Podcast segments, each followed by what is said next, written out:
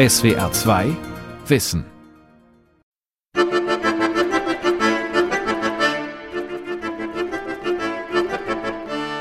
Oh meine Herren, wenig Verstand haben ist etwas so Angenehmes, dass die Sterblichen sich ehender alles verbäten als die Narrheit. Im Leben der Christen ist durchgehends alles von Wahnsinn vollgepfropft, und die Herren im schwarzen Kleide begnügen sich nicht nur, es so gehen zu lassen, sondern tragen auch noch das ihrige wacker dazu bei. Als dieser Text 1511 auf dem Höhepunkt der katholischen Inquisition veröffentlicht wurde, war das geradezu lebensgefährlich für den Autor. Doch der hatte für seine Angriffe gegen den Klerus eine Taktik gewählt, die es christlichen Fundamentalisten schwer machte, gegen ihn vorzugehen. Er setzte die Narrenkappe auf. Erasmus von Rotterdam, so der Name des Verfassers, war ein berühmter Theologe und gilt als einer der Begründer des christlichen Humanismus. Sein Buch mit dem lateinischen Titel Encomium Moriae, übersetzt mit Lob der Narr, Tor oder Dummheit, ist eine Lobrede, welche die Narrheit sich selbst hält. So lautet die Überschrift des ersten Kapitels. Zwar ist Erasmus der Verfasser, aber er wählt mit der Narrheit eine Kunstfigur, die er zu Wort kommen lässt. Diese Täuschung, die ihn vor dem Scheiterhaufen bewahrte, ist bis heute ein gängiges Stilmittel derjenigen, die sich auf satirische Weise mit den Mächtigen anlegen. Erasmus von Rotterdam mit Humor gegen Fundamentalismus. Eine Sendung von Michael Reitz. Es muss zwischen 1464 und 67 gewesen sein, als Erasmus in Rotterdam geboren wurde. Wann genau das war, lässt sich nicht mit Sicherheit feststellen. Der Grund dafür? Er war der Sohn eines katholischen Geistlichen und seiner Haushälterin, so dass die Geburt des Jungen geheim gehalten werden musste. In Klosterschulen erzogen wird Erasmus zunächst zum Priester geweiht, bevor er an der damals führenden europäischen Universität, der Pariser Sorbonne, Philosophie und Theologie studiert. Der junge Erasmus fällt auf. Mit beißendem Witz und einer gehörigen Portion Respektlosigkeit vor Autoritäten bringt er seine Lehrer oft in Argumentationszwickmühlen, so Christine Christ von Wedel. Sie ist Historikerin in Basel und hat mehrere Bücher über Erasmus geschrieben, unter anderem eine Kurzbiografie wenn jemand in einem Gespräch aufs Glatteis kam und dann hat er ihn immer noch weitergetrieben und fand das dann lustig.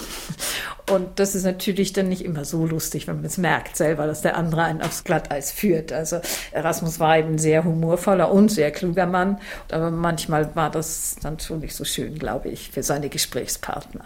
Also dieses Spielen mit der Dummheit des anderen, sich darüber dann auch amüsieren. Bereits in jungen Jahren veröffentlicht er mehrere Schriften, in denen er sich mit theologischen Problemen seiner Zeit auseinandersetzt. Trotzdem hat er nichts von einem weltfremden Kleriker. So verfasst er ein Loblied auf die Ehe, in dem er die befreiende Kraft der Sexualität preist, die man auch Priestern nicht vorenthalten dürfe.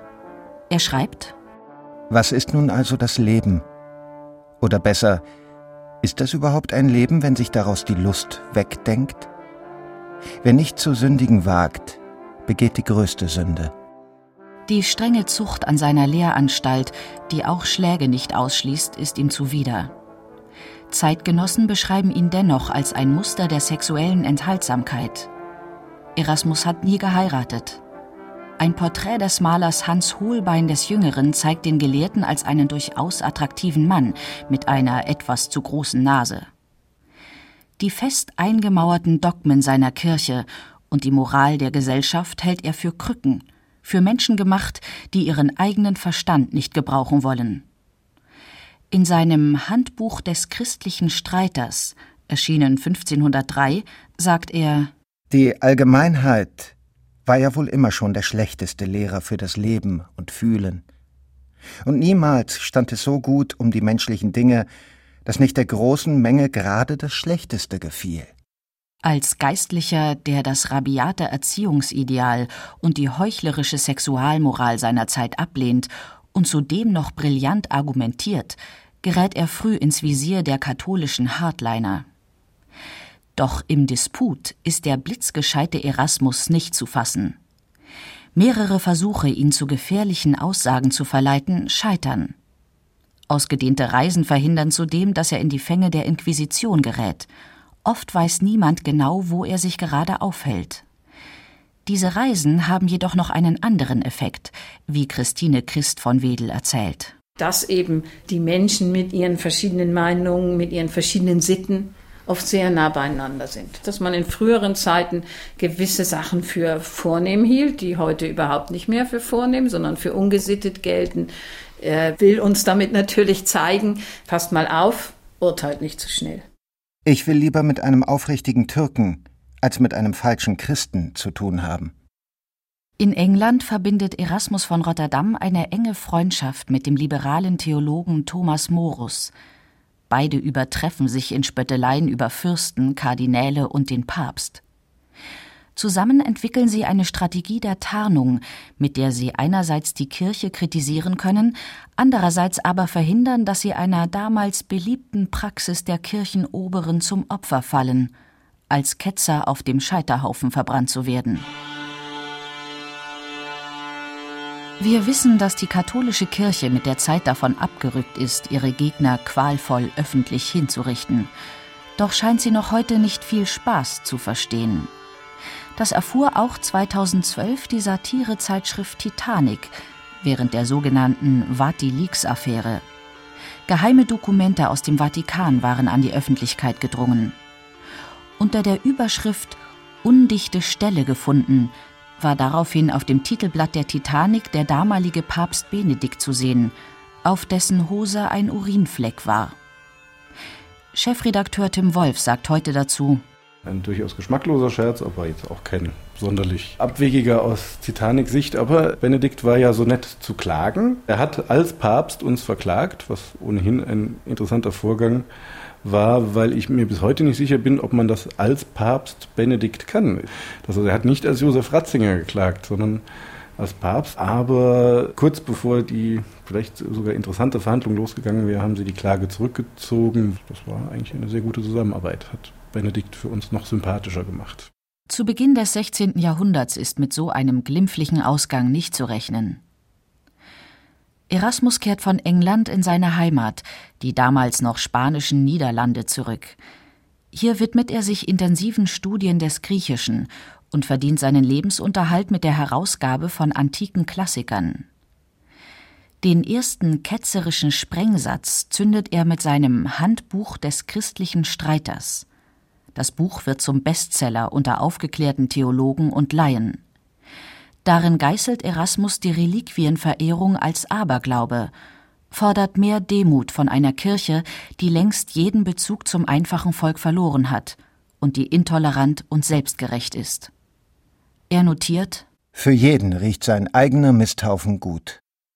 Als ihm wegen solcher Sprüche selbst in den freieren Niederlanden der Boden zu heiß wird, reist Erasmus erneut ins Ausland.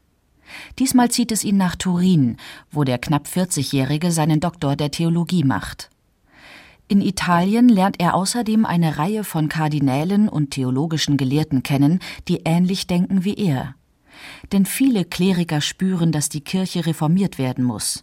Statt Barmherzigkeit und Nächstenliebe herrscht ein Regime, das sich mit Ablasszahlungen, immensem Grundbesitz, Ämterkauf und Korruption nicht mehr vom weltlichen Gewinnstreben unterscheidet. Erasmus lernt die Abgründe eines heruntergekommenen Christentums aus nächster Nähe kennen und verachten. Als er 1509 von Italien nach England reist, fasst er den Entschluss, diese Zustände mit den Mitteln der Satire anzuprangern. Es entsteht das Lob der Torheit. Da werden alle durchgehechelt. Sämtliche Stände, Universitäten, Kirchen, Theologen, Juristen, Soldaten, Könige und so weiter. Jeder kriegt sein Fett ab. Das ist eigentlich typisch, was wir kennen aus jeder Satire. Zum Beispiel in den Ratsälen. Jeder will den anderen nur übertrümpfen, jeder will noch brillanter reden. Was gesagt wird, den Inhalt, auf das kommt es ja gar nicht an, sondern nur, dass man gut ankommt und groß rauskommt, zum Beispiel. Bei den Unternehmungen der Sterblichen ist alles voll Torheit. Narren unterhalten sich mit Narren. Dem, der sich allen widersetzen will, möchte ich den Rat erteilen, in eine Einöde zu wandern. um sich da seiner Weisheit satt zu erfreuen. Erasmus von Rotterdam spricht nicht selbst, er lässt die Torheit sprechen, eine gelehrte Frau, die ebenso gelehrten Menschen die Leviten liest. Erasmus benutzt dabei ein Verfahren, das an Fürstenhöfen üblich war. Nur der Hofnarr darf straflos aussprechen, was alle sagen wollen. Er ist nicht zu belangen, denn er steht unter dem Schutz seines Lehnsherren. Fürsten mögen auch noch so glücklich sein, so halt ich sie doch darin für höchst unglücklich, dass sie niemanden haben, von dem sie die Wahrheit hören könnten und gezwungen sind, sich Schmeichler statt Freunden zu wählen. Sie fürchten, ein Freimaul möchte auftreten, um ihnen ihre Freuden durch die bittere Wahrheit zu verderben. Aber hierüber tun meine Narren sich hervor. Aus ihrem Munde hört man nicht nur die Wahrheit, sondern sogar auch die offenbarsten Schmähungen mit Vergnügen sich an. Dinge, die dem Weisen, wenn er sie hervorgebracht hätte, den Hals würden gebrochen haben. Er kehrt eigentlich auch alles um und sagt, dass auch Christus ja gesagt hat, man soll werden wie die Kinder. Also eigentlich die Schwachen, die Dummen, die Ungebildeten, das sind eigentlich die wahren Christen. Diese Torheitsfigur, das ist also eine Frau, die aufs Katheder tritt, wie ein Universitätsprofessor, wie einer der Theologendoktoren, die aber eben Ketzereien von sich gibt. Gegen die Attacken der Torheit mit Argumenten vorzugehen, ist ausgesprochen schwierig. Denn der Angegriffene muss sich ja geschmeichelt fühlen und für weise halten, wenn er von der Dummheit aufs Korn genommen wird. Wer gegen die Zoten der Narrheit aktiv wird, gibt sich nicht nur eine Blöße, er verleiht dem Witz gegen ihn noch mehr Durchschlagskraft. Titanic-Chefredakteur Tim Wolf erzählt von einem Fall vor seiner Zeit als Macher des Satiremagazins. Unter der Überschrift Spielt Jesus noch eine Rolle? war auf dem Titelblatt des Magazins das Kruzifix als Toilettenpapierhalter zu sehen. Eine Bistumszeitschrift druckte dieses Bild ab und sorgte so erst für eine größere Verbreitung der Karikatur. Ich hätte damals dieses Bistumsblatt verklagt. Sie haben ja schließlich für den Aufruhr gesorgt.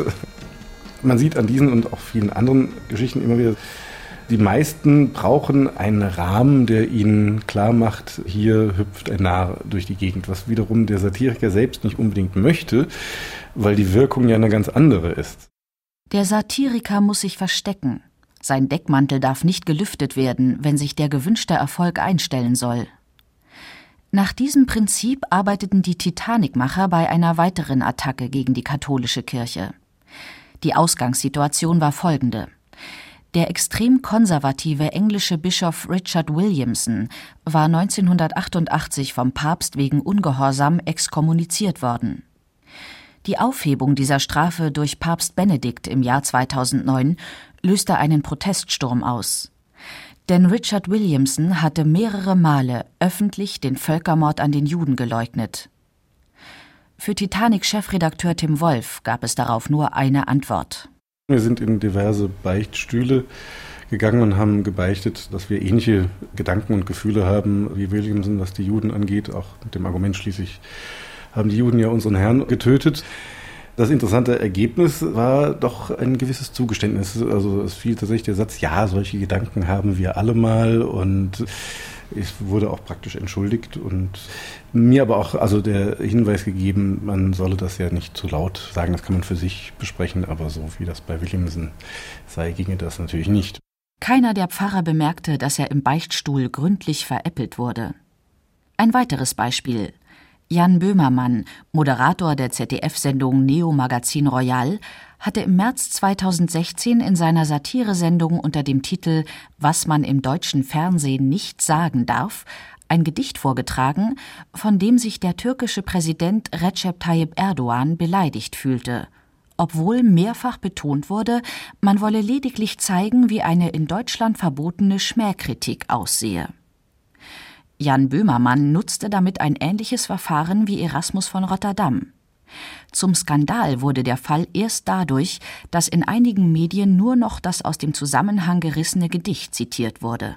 Dieses, auch bei Böhmermann aufgeregte Missverständnis wiederholt sich halt immer und immer wieder, wenn nicht außen drauf steht Satire-Magazin. Ich bin mir sehr sicher, jeder Böhmermann-Zuschauer, also jeder, der die Sendung mehr als einmal gesehen hat, wird in dem Moment nicht, als er dieses Gedicht gesehen hat, nicht gedacht haben, oh, jetzt beleidigt er aber Erdogan, sondern sie werden schon den Kontext verstanden haben. Fanatiker und Fundamentalisten haben keinen Sinn für Humor, so Erasmus von Rotterdam. Deshalb ist es wichtig, dass sie sich durch ihre Angriffe gegen den beißenden Witz der Satire kenntlich machen. In seinem 1511 veröffentlichten Lob der Torheit sagt er außerdem Ohne die Narrheit und ihre Geschwister Ruhmsucht, Geltungsdrang, Größenwahn und Realitätsferne hätte es die Menschheit nie zu etwas gebracht. Im Lob der Torheit werden die Mächtigen direkt angesprochen. Ich darf wohl sagen, ohne meinen Antrieb geschieht keine edle Tat. Narrheit zeugt Städte, Reiche, Obrigkeiten, Religionen. In so vielen durchwachten Nächten haben sie, die Erznarren, sich, ich weiß nicht was für einen durch und durch unnützen Ruhm ausgehecket. Indessen haben Sie, meine Herren, der Narrheit so viele herrliche Bequemlichkeiten des Lebens zu verdanken. Und sie machen sich die Narrheit anderer zu nutzen. Beweise für diese These gibt es in unserer Welt des 21. Jahrhunderts zuhauf. Hochintelligente Planer wollen in Berlin seit Jahren einen Großflughafen eröffnen, der den Steuerzahler zwar eine Menge Geld kostet, aber einfach nicht fertig wird. In Köln befindet sich vor dem Museum Ludwig ein großer Platz, der aber die meiste Zeit nicht betreten werden darf, da sich darunter die Philharmonie befindet, deren nicht schallisoliertes Dach eben dieser Platz bildet. Die neue Konzerthalle in Hamburg wird zehnmal so teuer wie ursprünglich geplant. Und ein Präsidentschaftskandidat der USA behauptet allen Ernstes, wenn man beim Gebrauch von Haarspray Fenster und Türen schließe, werde die Ozonschicht der Erde nicht geschädigt. Aber vielleicht hat er einfach nur einen Spruch des Erasmus von Rotterdam beherzigt. Wenn gleich das ganze Volk dich auszischt, so bleibst du doch unverletzt, solange du dir selbst Beifall zuklatschest. Und diese Kunst lernt sich bloß in der Schule der Narrheit. Erasmus spielt mit dem Bildungshintergrund seiner damaligen Leserschaft. Für das Lob der Torheit gibt es im biblischen Buch der Sprüche ein Vorbild. Dort tritt die Dummheit als verdammungswürdige Heretikerin, also Ketzerin auf. Dieses Bild aus dem Alten Testament zu benutzen, ist für Erasmus nicht ungefährlich. Denn wenn er schreibt, alle Menschen sind Narren, dann sagt er damit gleichzeitig, dass sie auch Ketzer sind. Nach seiner Auffassung bringen uns jedoch nur die Irrlehren weiter, das Zerschlagen der Ideenmonumente und Dogmen. Prominentestes Beispiel ist ausgerechnet Jesus Christus selbst, so Christine Christ von Wedel. Hat er in seiner Zeit nicht auch lauter neue Lehren gebracht, die in seiner Zeit ganz bestimmt als Ketzerei galten? Das Lob der Torheit ist die erste Schrift, nämlich von 1511 schon, die sich dafür ausspricht, dass Heresien nicht verfolgt werden dürfen, schon gar nicht mit einer Todesstrafe. Wenn man jemand für einen Heretiker hält und meint, er irrt, dann soll man versuchen, ihn zu überzeugen aber ja nicht verfolgen. Denn letztlich ist eben jeder in seiner Art ein Heretiker, jeder kann die Bibel anders interpretieren. Die Texte der Bibel sind nicht wörtlich zu verstehen, so Erasmus von Rotterdam. Damit begründet er eine geisteswissenschaftliche Tradition, die sich historisch-kritische Methode nennt.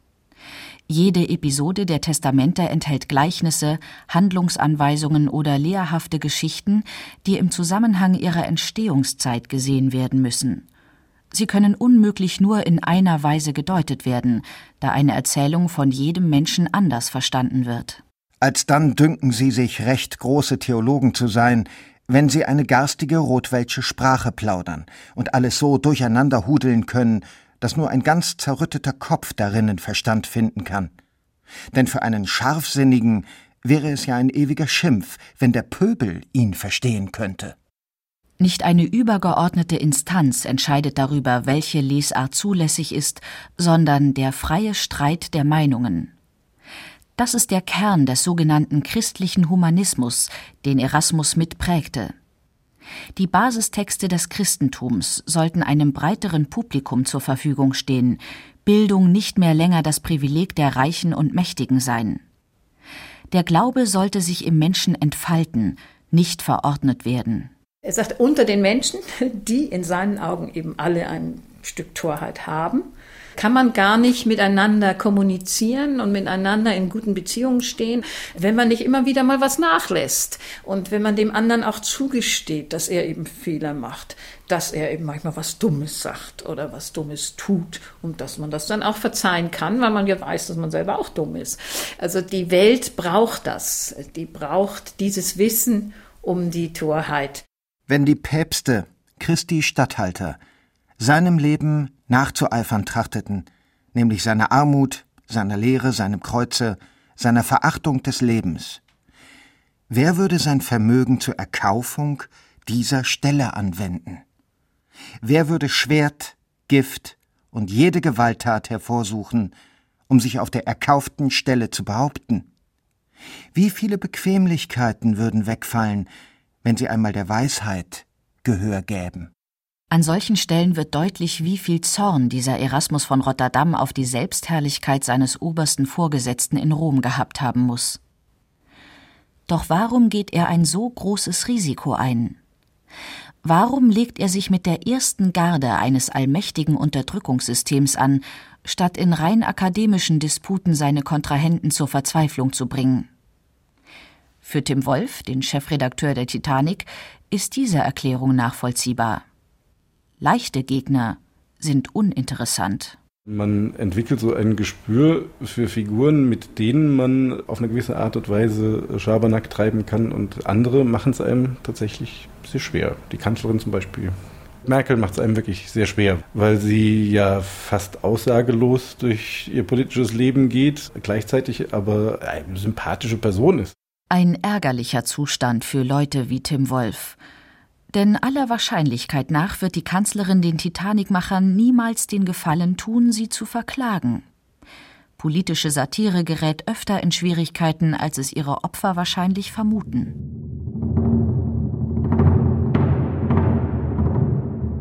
Erasmus geht keinem Streit aus dem Weg, aber mit den Gegnern verbindet ihn oft eine unterschwellige Sympathie. Das gilt besonders für sein Verhältnis zu dem Reformator Martin Luther, Einerseits lehnt er dessen Positionen ab, andererseits nimmt er ihn vor den Angriffen des katholischen Establishments in Schutz. Jedem, der sich mit den Mächtigen anlegt, gibt er einen taktischen Rat. Niemals muss man gewissenhafter auf Posten stehen, als wenn der Feind so tut, als wolle er Frieden schließen. Nie haben wir ihn weniger zu fürchten, als wenn er uns offen angreift. Erasmus von Rotterdam erfährt am eigenen Leib, was einem blühen kann, wenn man die kirchliche Deutungshoheit in Frage stellt. Zu Beginn des 16. Jahrhunderts existiert eine extrem ungenaue lateinische Übersetzung des auf Altgriechisch geschriebenen Neuen Testaments.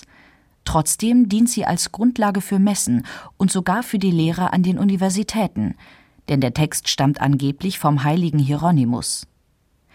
Erasmus macht sich 1516 an eine Neuübersetzung und kann katastrophale Fehldeutungen nachweisen. Und das galt als unglaublich gewagt.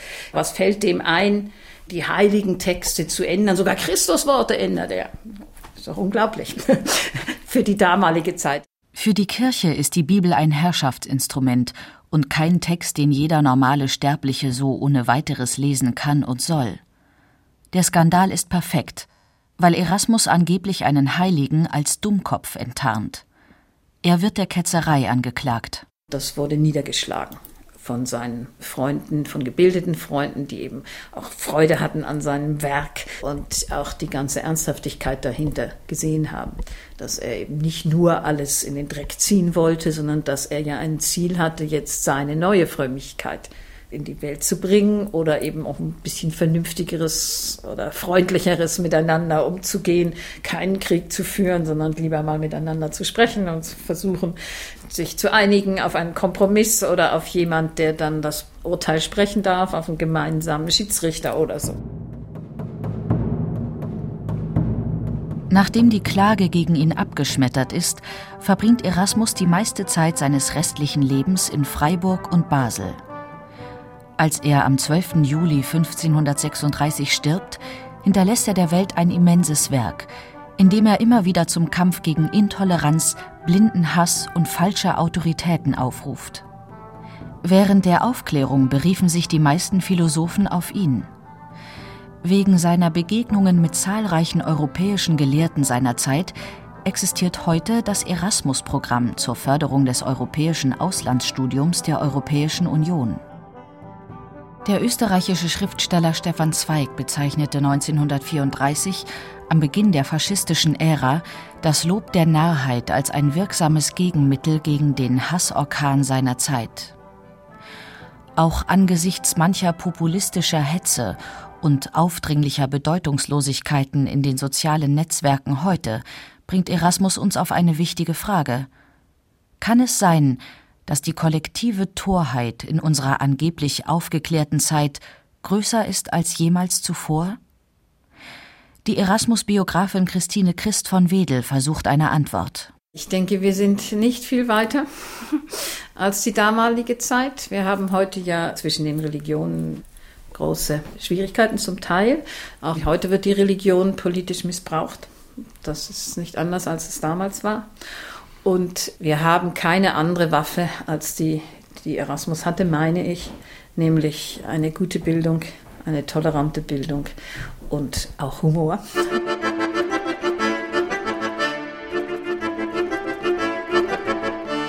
Erasmus von Rotterdam hat die Hoffnung auf den Sieg der Vernunft niemals aufgegeben. Eine Empfehlung, wie man dabei nicht den Mut verliert, gibt er uns mit auf den Weg. Die höchste Form des Glücks ist ein Leben mit einem gewissen Grad an Verrücktheit.